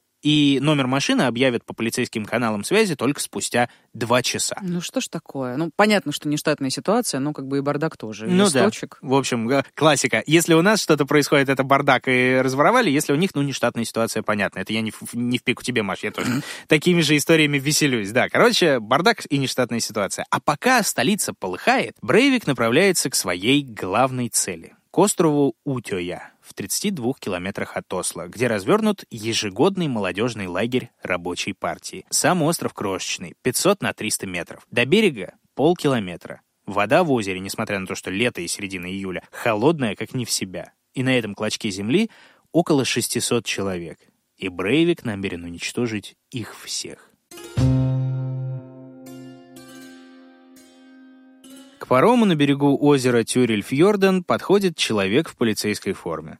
Он показывает удостоверение и представляется Мартином Нильсоном. Просит перевести его на остров, потому что Центральное управление подрядило его провести проверку в связи с терактом в Осло. Капитан парома его, естественно, пускает и даже берется помочь донести тяжелую сумку. То же самое он, кстати, делает, когда полицейский уже высаживается на остров. Там его встречает местная комендантша, заведующая островом Моника Бесей. Ей офицер рассказывает примерно то же, что и паромщику, и к тому моменту кораблик уже отплыл от берега, и заведующая провожает полицейского вглубь острова. Правда, ей полисмен почему-то кажется подозрительным. Зачем ему такая большая сумка и почему он явно нервничает? Улучив минутку, она связывается с начальником островной охраны, Трондом Бернсоном. Тем временем офицер уже собрал вокруг себя немножечко молодых людей, они смотрят с интересом, он почему-то не смотрит им в глаза, явно нервничает. Так проходит пара минут. За это время еще несколько человек успевают подойти к месту сбора, и тогда раздается первый выстрел. Демонстрируя способности своей памяти золотой рыбки, ты говорил, что он был то ли в наушниках, то ли он музыку слушал. Да, да, да, да, да, да. Самое жуткое, что Брейвик на самом деле еще до атаки все подробно расписал в своем манифесте, Да который ты что? В ник- смысле, что он будет делать? что он будет делать почти вот пошагово. Обалдеть. Э, И э, никто к тому моменту, ну, к моменту нападения, скорее всего, не успел подробно изучить весь этот манифест, ну, как полторы тысячи страниц. Ну, конечно. Если вообще он стал его открывать и изучать. И уж тем более он не дочитал, скорее всего, до этого момента. В наушниках, как он и писал в манифесте, и как это и должно было быть, у него играла «Люкс Этерна» композитора Клинта Мансела. Изначально это саундтрек к фильму «Реквием по мечте» про наркоманов и Джареда Лето. Но Мансел его чуть позже переписал и, можно сказать, заремиксил с оркестром. А дальше вот эту вот более эпичную версию использовали прокатчики для трейлера охренительного фильма. Ты будешь долго смеяться, Маша? «Властелин колец». Да Две ладно? башни. В смысле, серьезно? Да. Надо послушать. Да, удивительно. Я тоже охренел, когда увидел это, потому что я залез специально на YouTube, нашел трейлер кинематографический этого всего. И действительно, когда все идет к тому, что вот сейчас вот с Урукхайми будут биться в Хельмовой паде, там звучит оркестровая версия «Реквиема по мечте». Обалдеть. Композитор даже купил билет на фильм, пришел, посмотрел от и до и говорит, а где моя музыка? А Ему сказали, так в трейлере только А, было. так, слушай, ты, Извините. ты отвлекся немножечко. В общем, он это все слушал. Вот эту Первую самую выстрел, версию да. он э, слушал на репите, пока стрелял. Да ты что? 72 минуты это все будет продолжаться. Но забегаю вперед немножечко. Для тех, кто не расслышал в самом начале, давайте чуть-чуть послушаем, чтобы не попасть на права.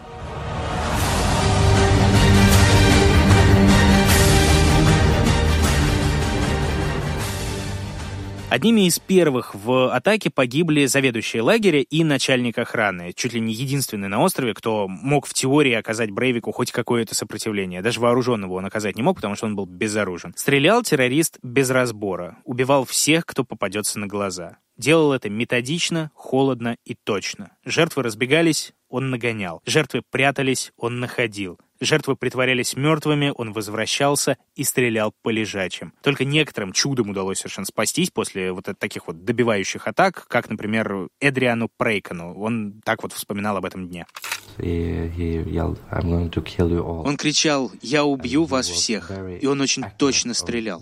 Почти каждый выстрел попадал в кого-то или во что-то. Я лежал на берегу среди тел, слышал его дыхание, видел его ботинки у лица и чувствовал жар от ствола, когда он стрелял.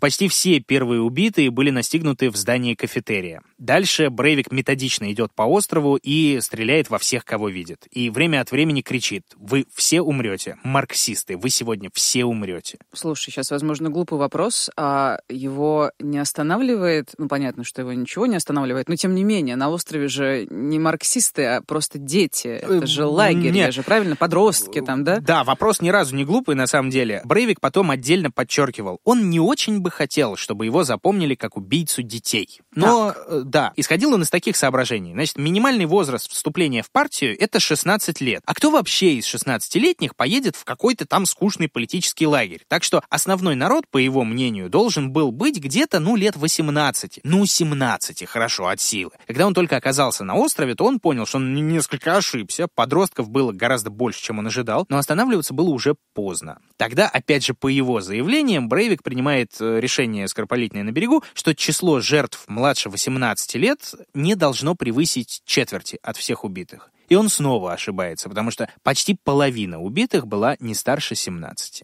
Он вообще никого не щадил. Известно только о двух людях, которых он намеренно оставил живых. Один был 22-летний молодой человек, который встал перед Брейвиком на колени и умолял не стрелять. Некоторые СМИ, кстати, говорили, что э, Брейвику понравилась внешность.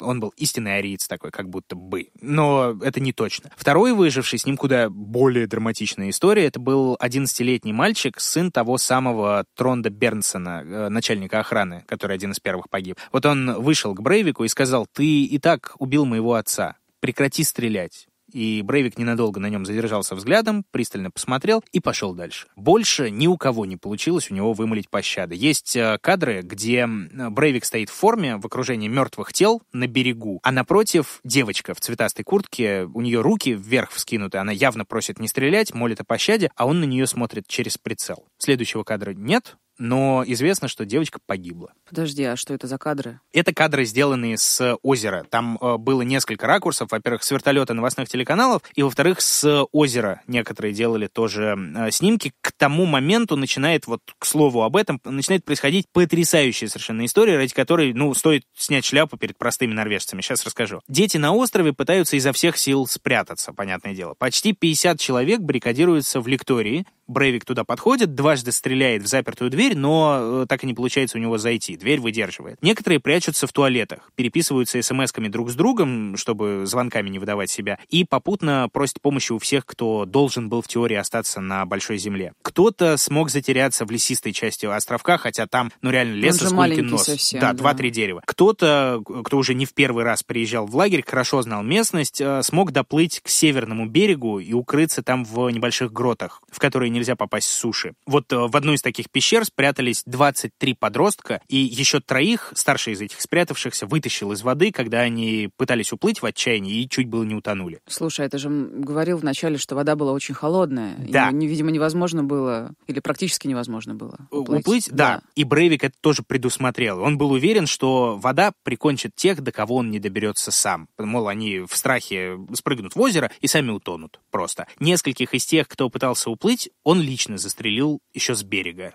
Некоторые свидетели описывают как это красные всплески. Двое утонули сами. Но вот за что как раз-таки стоит снять шляпу и чего Брейвик не учел, к острову стали стягиваться местные жители. Рыбаки, туристы, лодочники на катерах, на веслах подгребали к пловцам, бросали спасательные жилеты, вытаскивали кого могли, забивали лодки до отказа. Они вытаскивали там кто по одному человеку, кто по пять за раз. В несколько ходок они оттаскивали тех, кто уже почти тонул. Таким макаром они спасли по меньшей мере 150 человек. В основном, опять же, детей. Слушай, я вот, э, ты вроде вот это все описываешь, это какое-то время, почему, где, где все, где полиция, где вертолеты, где, я не знаю, почему не, невозможно его как бы оперативно схватить. э, То же самое, абсолютно. Все, что я, э, когда я читал всю- про эту всю историю, я тоже думаю, сколько это может продолжаться. Ну, то есть его же можно теоретически там подстрелить, там, ну, как бы, блин. В теории, да, но э, до берега э, сколько там, э, 600 метров, э, снайпера, по крайней мере, точно там не получится, Ну, и он если двигается к вертолета. тому Ну же. да, ладно, я вот, понимаю. местных сил полиции на острове нет, только вот этот один охранник, который погиб одним из первых. Но приблизительно в 17.22 звучит первый выстрел на острове, и уже в 17.24 экстренные службы знают, что на острове стрельба. Хотя самые первые, кстати, сообщения они чуть было не проигнорировали, потому что тогда чрезвычайники принимали только сообщения о взрыве, вот об этом э, у здания правительства. Мгм. Тем не менее, достучаться до них удалось, причем сравнительно быстро, потому что еще минуту спустя, и об этом знают уже в полиции. Но, снова но, единственный вертолет, который имеется в распоряжении у полиции, не подходит, потому что довести группу экстренного реагирования не получится, он маленький слишком. И спустя 8 минут из Осло выезжает группа Дельта. Но именно что выезжает, они на машине едут, а ехать до озера им как минимум полчаса. И все это время Брейвик стреляет. Он не только стреляет. Где-то в 18.01, спустя 29 минут с начала стрельбы, в полицию поступает звонок. Давайте послушаем. Полиция? Да, здравствуйте. Меня зовут командор Андерс Беринг Брейвик. Я из норвежского антикоммунистического сопротивления. Да? Я сейчас на острове Утюя. Я хочу сдаться. Окей. А С какого номера вы звоните? С мобильного. Вы звоните со своего мобильного? Да. Ну, это не мой телефон, это чей-то. Чей-то. А Как вас зовут еще раз? Алло? Алло? Слушай, не знаю, может быть, это субъективно, но голос диспетчера звучит как будто бы, ну, несерьезно, как-то спокойно, не собрано, типа, что там, что, как вас зовут еще раз и так далее, или, или какой-то смысл в этом есть? Кто-то говорил, да, что, э, возможно, полицейский диспетчер посчитал, что это пранк, э, и поэтому так отреагировал. А. На самом деле нет, все сделано прям по правилам. А. Надо тянуть время, надо разводить на разговор. Вот это вот все. Особенно после того, как преступник выражает желание сдаться. И чем больше он провисит на проводе, тем меньше он будет стрелять, понятное дело. После этого диспетчерская служба пытается перезвонить обратно, но трубку уже никто не берет. Брейвик продолжает убивать. Очередной звонок поступает в 18.26. Нормальную и качественную запись я, к сожалению, найти не смог, процитирую текстом. Полиция? Здравствуйте, меня зовут Андерс Беринг Брейвик. Да, слушаю. Я командир норвежского сопротивления. Да? Можете соединить меня с отрядом Дельта? Ам, да. Где вы находитесь и какой у вас вопрос? Я на Утюе. Окей, на Утюе. Я завершил свою миссию, и я хочу сдаться. Хотите сдаться? Да. Еще раз, как вас зовут? Андерс Беринг Брейвик. И вы командор рыцарей тамплиеров Европы, так называется организация.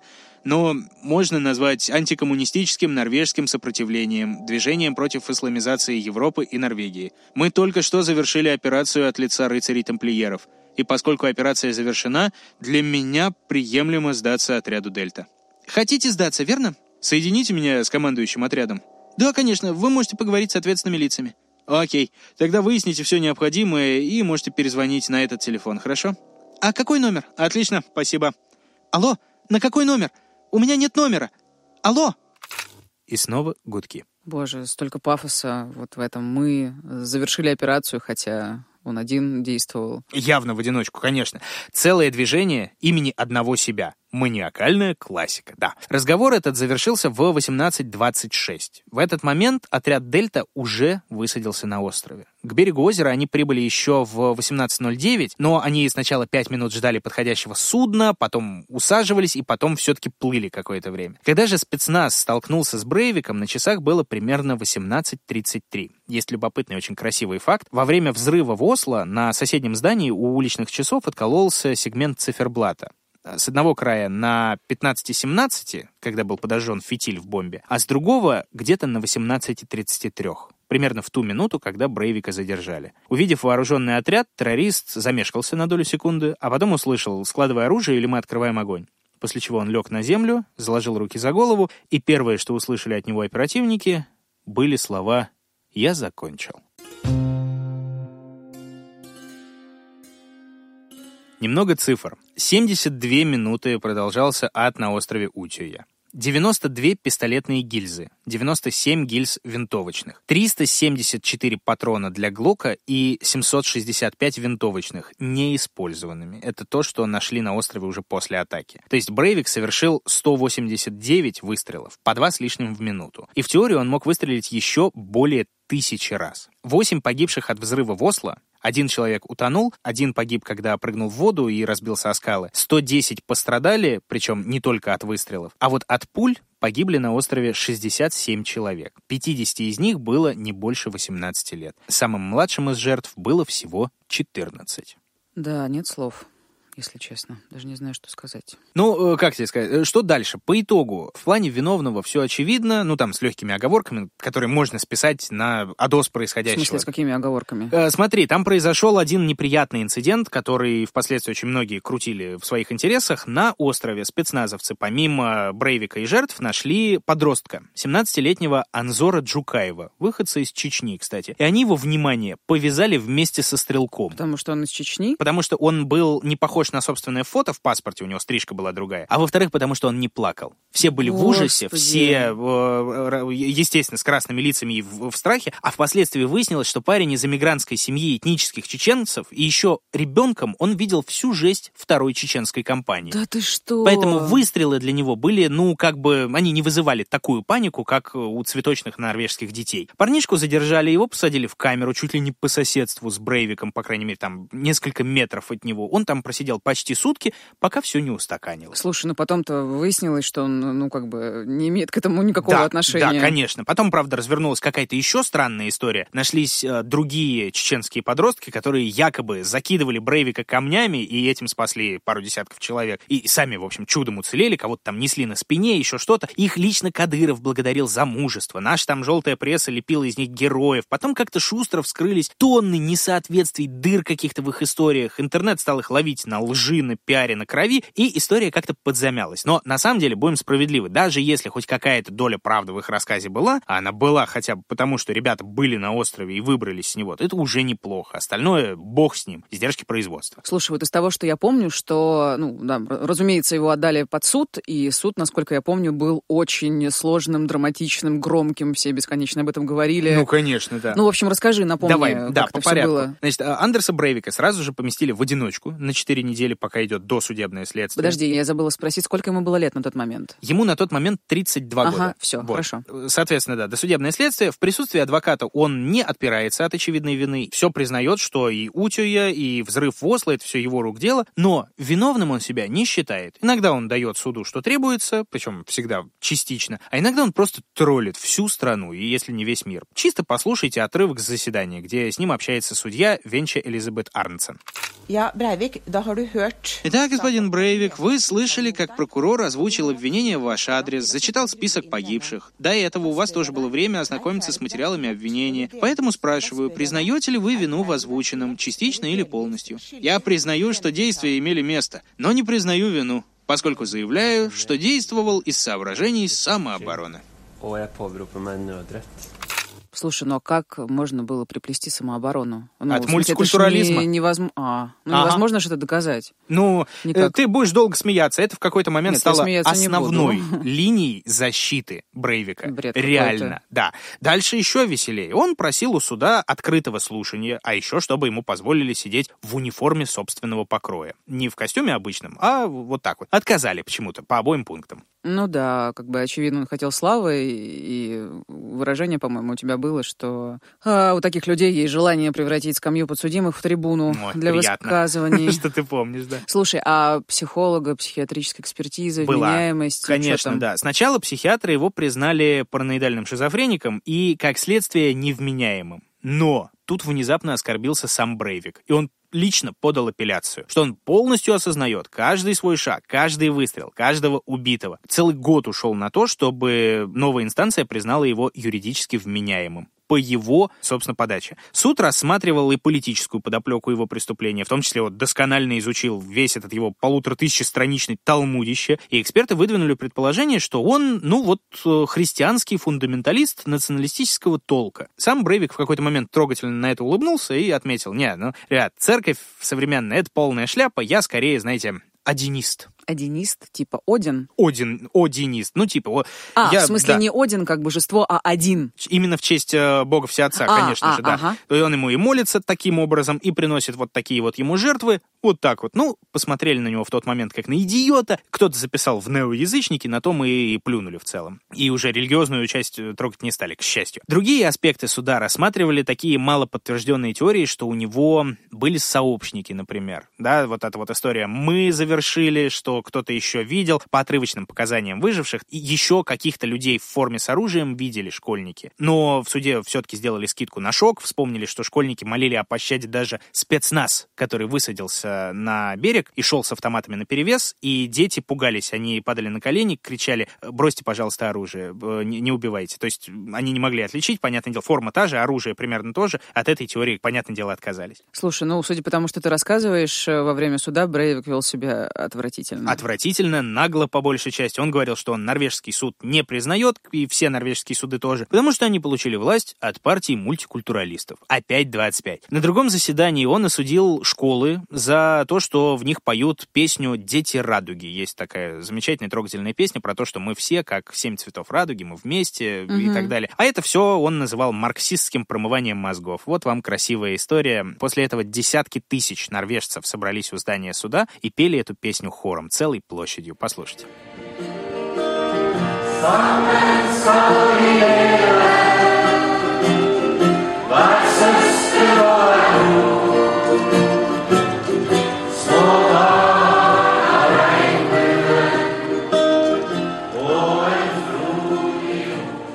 Слушай, очень люблю такие моменты, такой чистый акт э, коллективного пацифистского искусства против ненависти. Не-не-не, красиво, красиво, правда.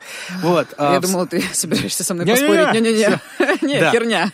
Вскоре после этого на Брейвика напали в здании суда. Да. А, Юноша иракского происхождения бросил в него ботинком с криком «Ты убил моего брата!», но, к сожалению, не попал. Он задел адвоката. Парня вывели из зала, а Брейвик на следующем заседании громко предупредил. «Ребят, кто хочет кидаться обувью дальше, кидайтесь, когда я вхожу. Не надо бросаться в моего адвоката, он ни в чем не виноват». А один роскошный кадр облетел в какой-то момент все мировые СМИ, и ты наверняка тоже видела, когда Брейвик плакал. Ну так, что-то смутно. Во- Вот честно, вообще не помню. Я даже сейчас не могу его визуализировать. Вот, э, знаешь, э, когда он вот так вот утирает ладонью слезы Мгм. и подписи всякие, раскаивается убийца детей, крокодиловые слезы и так далее, тому подобное. Самое шикарное в этой ситуации, дело было вообще не в раскаянии. Сняты эти кадры были, когда на заседании проигрывали тот самый 12-минутный ролик с кратким изложением его манифеста. И вот эта грустная музыка, на которую это все положено, стала последней каплей для чувствительной души этой нашей твари. И слез он не сдержал. Он плакал не над жертвами, он плакал над судьбой своей несчастной страны. Да, ужас какой. Ну, Слушай, да. а то, что я там сейчас еще пытаюсь вспоминать э, по сусекам своей памяти э, отсутствующей, ему дали какое-то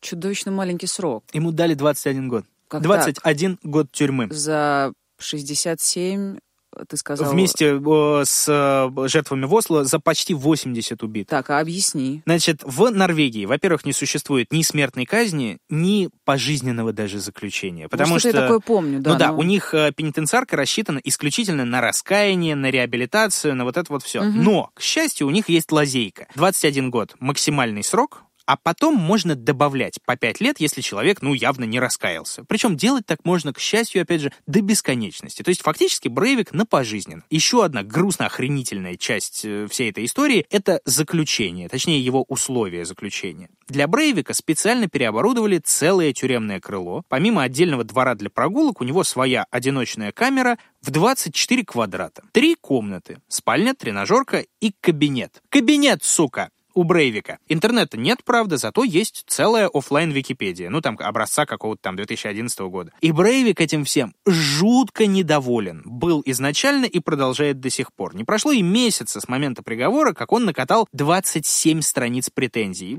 Чисто послушай. Охрана плохая и придирается. Резиновая ручка натирает пальчики. Заставляют чистить зубы и бриться, сволочи. Кофе холодный. Масло на хлеб не намажешь. На похороны к матери не отпустили. И вообще условия, цитата, садистские. Слушай, э, вот мем я помню, что когда твои жилищные условия в России хуже, чем у убийцы детей из Норвегии. Именно так. Кстати, э, насчет России. России он тоже жаловался. Он написал телеканалу РЕН-ТВ в его лучшие годы. Нашел кому Э, писать. ну, естественно, там подхватили, дай бог каждому. Ну. Он еще, да, пытался создать собственную фашистскую партию, но почему-то не получилось. Там какие-то документы он не те подал, и надо подавать от количества двух человек, а он подал всего от одного себя. Он объявлял голодовку, пока ему не привезут PlayStation, сука такая. Он обращался по вопросам защиты прав человека. Он отказывался от еды, потому что она разогрета в микроволновке. Четыре года он так вот просидел, портя всем жизнь, и таки добился слушания по условиям содержания его в тюрьме. Ну, права-то ущемлены у маленького, естественно. И он без лишних слов, как только он вышел в зал суда, вскинул руку в римском приветствии. Вот зиганул, едва успели наручники с него снять. Красавчик. Такую же шутку он повторил и в прошлом 2022 году. Человек ни хрена не раскаивается и продолжает. Правда, один раз он сказал, что да, я сожалею о том, что я сделал, и примерно в том же году он снова зиганул. Да. Он подает прошение об УДО, подает их регулярно, живет и здравствует до сих пор. На момент выхода этого эпизода ему 44 года. И новое прошение об условно-досрочном Андерс Брейвик сможет подать еще через год. И это была совершенно дикая история Андерса Беринга Брейвика, дикая от начала до самого несправедливого ее конца. Слушай, знаешь, что я немножко не могу понять? Вот смотри, он боролся с мультикультурализмом, и, Да. по идее, он ненавидел мигрантов, правильно? Да, да. Тогда э, какие-то у него очень странные цели. То есть, окей, здание правительства, понятно, шаг политический. Но при чем здесь дети? Ну, то есть, ладно, окей, дети политизированные. Молодежный лагерь вроде там как был э, партийный, политический, э, ну, в общем, какой-то. Но а, а при чем здесь дети? Они же были норвежцы-то в основном. Не без этого. Я тоже об этом думал всю дорогу, пока готовился к выпуску. Сейчас, э, давайте, друзья, будет звучать, может быть, цинично, но мы пытаемся влезть в шкуру террориста, пытаемся понять, что им двигало. В теории, устроить резню в каком-нибудь мигрантском квартале, сократить количество вот этих самых культурных оккупантов, запугать остальных и так далее, это кажется при его упоротой идеологии куда более логичным. Но нет. Во-первых, остров, да, он удален, и туда мало кто сможет добраться, скорее всего. Во-вторых, и по манифесту, и по признаниям в суде у Брейвика была куда более громкая цель нападения на вот этот самый лагерь. В том году были запланированы выступления крупных политических фигур, причем каждый день должны были выступать разные люди. Даже тот же премьер-министр Столтенберг собирался приехать, так что в любой из э, дней вот этого молодежного фестиваля террорист мог бы в теории достичь гораздо большей цели, именно политической цели. 22 июля на острове перед молодежью должна была выступить с речью бывшая премьер-министр Норвегии Гро Брюнтланд. Но она не выступила. Ну, ты ничего о ней не говорил. Она была там, но А, была. она отчитала речь, и она уехала с острова незадолго до приезда Брейвика. Он тупо опоздал на поезд, а так как вокзал в тот момент реконструировали, он доехал до озера уже просто после того, как главная жертва ускользнула. Он решил, что, опять же, по его циничным словам, довольствоваться имеющимся. Вообще, э, госпоже Брюнтланд Брейвик уделял огромное внимание в своем манифесте, потому что народ э, ласково называл ее Лансмодерен, мать нации, а Брейвик это переиначил немножечко прозвище в Лансмордерен. убийца нации. И даже вроде как хотел записать на видео, как перерезает ей горло. К счастью, ничего не получилось. Так, ну вот стало чуть понятнее. Но какие еще причины именно нападения на лагерь? Кроме громкости и того, что это точно возымеет внимание, дальше в ход пошли уже разномастные всякие конспирологические теории, что атаке подвергся привилегированный класс зажравшихся детей-политиканов, что из всех детей он отбирал самых ненорвежских, типа там евреев, арабов, мигрантов. Даже он кричал кому-то проклятые черномазы или что-то такое. Хотя стоит только посмотреть на фотографии на любом мемориале погибших, как все это отпадает. Большинство из них совершенно белоснежные норвежцы. Тем не менее, Эту часть истории разные нечистоплотные журналисты подхватили и даже чаще нужного брали интервью у выживших, скажем так, не слишком европейской наружности, чем подхлестнули ненависть к расизму и нацизму. Слушай, ну, по идее, к счастью, если вообще можно так говорить, своей атакой Брейвик добился как раз обратного. Эм, как и любой террорист последних многих лет, наверное, да. Только в его случае это было еще громче. Где-то с 11 сентября 2001, ну, с башен-близнецов, мировой терроризм, благодаря пропаганде Штатов в том числе, имел исключительно ближневосточное лицо, да? Злой Усама бен Ладен, злая Аль-Каида, злые исламисты, злые бомбы и злые пояса смертников, да? Исламофобия во все поля. И тут на сцену выходит истинный ариец. Белобрысый, стройный, голубоглазый норвежец. И делает ровно то же самое, что действует какой-нибудь э, злой исламист. Атакует ни в чем не повинных, прикрывается религией, идеологией, ставит политические требования, запугивает целую страну, если не целый континент. И это диаметрально противоположный типаж. Ну да, и он открывает глаза миру на то, что терроризм не имеет ни лица, ни национальности. Возможно, снова и в который Ну раз он да. это делает, да. И снова его действия возымели и правда слегка обратный эффект. Все вменяемые страны, естественно, выражают решительный протест. Все большие молодцы сказали, что так нельзя, что акции отвратительны и не заслуживают ничего, кроме осуждения. И вот тут бы, на этом месте, сказать бы, что правые от этой акции потеряли столько, что до сих пор нормально оправиться не могут. Но первое время они даже попробовали обвинить во всем мигрантов, что мигранты устроили резню на Утюе. Что за дичь? И буквально в первый день, пока всем еще не стала известна личность стрелка, чуть ли не начались погромы в традиционно арабских кварталах. Да ты что? А потом, всего несколько недель спустя после ареста, партии правого толка, от ультраправых до каких-нибудь там умеренных демократов, в общем, любых противников действующей власти, они отметили небывалый бум интереса к себе небывалый бум заявок. Народ попер к консерваторам, к националистам, к партии прогресса, в которой, кстати, Брейвик состоял. А, Регресса. Да, стали задавать неудобные вопросы. Как эта власть такое прошляпила? Стали чаще спрашивать, а почему, собственно, у нас действительно столько мигрантов? И в соседних странах было даже пару случаев подражательства этой всей истории, что в Польше, что в Чехии, что вот еще такое все. Слушай, это как-то неожиданно. Да. Вот казалось бы, что вот при всех ужасах такого направления мысли, при таких диких сторонниках стоит сделать другой вывод, что национализм, э, уж тем более крайний, это, ну, как бы не очень хорошая штука, мягко скажем. Честно сказать, Мария, каждый раз при любой такой истории я просто вспоминаю гениальную фразу из гениального фильма. Даже цитировать ее не буду, пусть сам Гер Мюллер из «17 мгновений весны» ее скажет. Как только где-нибудь вместо слова «здравствуйте» произнесут «Хайль» в чей-то персональный адрес. Знаете, там нас ждут, оттуда мы начнем свое великое возрождение. Знаю, так по-стариковски выпуски дневников Лоры Павловны, наверное, еще никогда не заканчивались. Слушай, очень красивый э, ход. спасибо тебе большое. В- Я думал, воспользуюсь, воспользуюсь как-нибудь. Наплюют на меня все. Ну, тогда ну ладно. чего ты? В целом, друзья, большое счастье, что этот выпуск закончился, Да. если честно. Маш тут Да, мне сидит. кажется, есть о чем подумать, Да, о чем поплакать и Да. так далее. Вот, тогда в целом, друзья, помните, что под подпиской в мобильном приложении на сайте SoundStream, где 14 дней бесплатного доступа, в Apple подкастах, ВКонтакте через VK Donuts, на Патреоне и на Бусти вы найдете еще больше крутых эпизодов дневников Лоры Павловны. И, кстати, давайте возрождать старую традицию, дослушать до сцены после титров и угадать, о ком следующий закрытый выпуск. Да, а все остальные эпизоды можно также слушать на всех подкаст-площадках и на Ютьюбе. Не забывайте, пожалуйста, подписываться на наши соцсети. У нас переименовалась запрещенная соцсеть «Мы теперь Лора Павловна подкаст». Подписывайтесь, пожалуйста, на соцсети студии Терминвокс. Мы есть в Телеграме, мы есть везде, где можно и где нельзя. У нас есть ссылочки, где они у нас есть, правильно, в описании. Там еще есть промокоды и вообще всякие-всякие радости. Ну и это был подкаст «Дневники Лоры Павловны». Меня зовут Митя. Меня зовут Маша. Будьте осторожны. И будьте счастливы.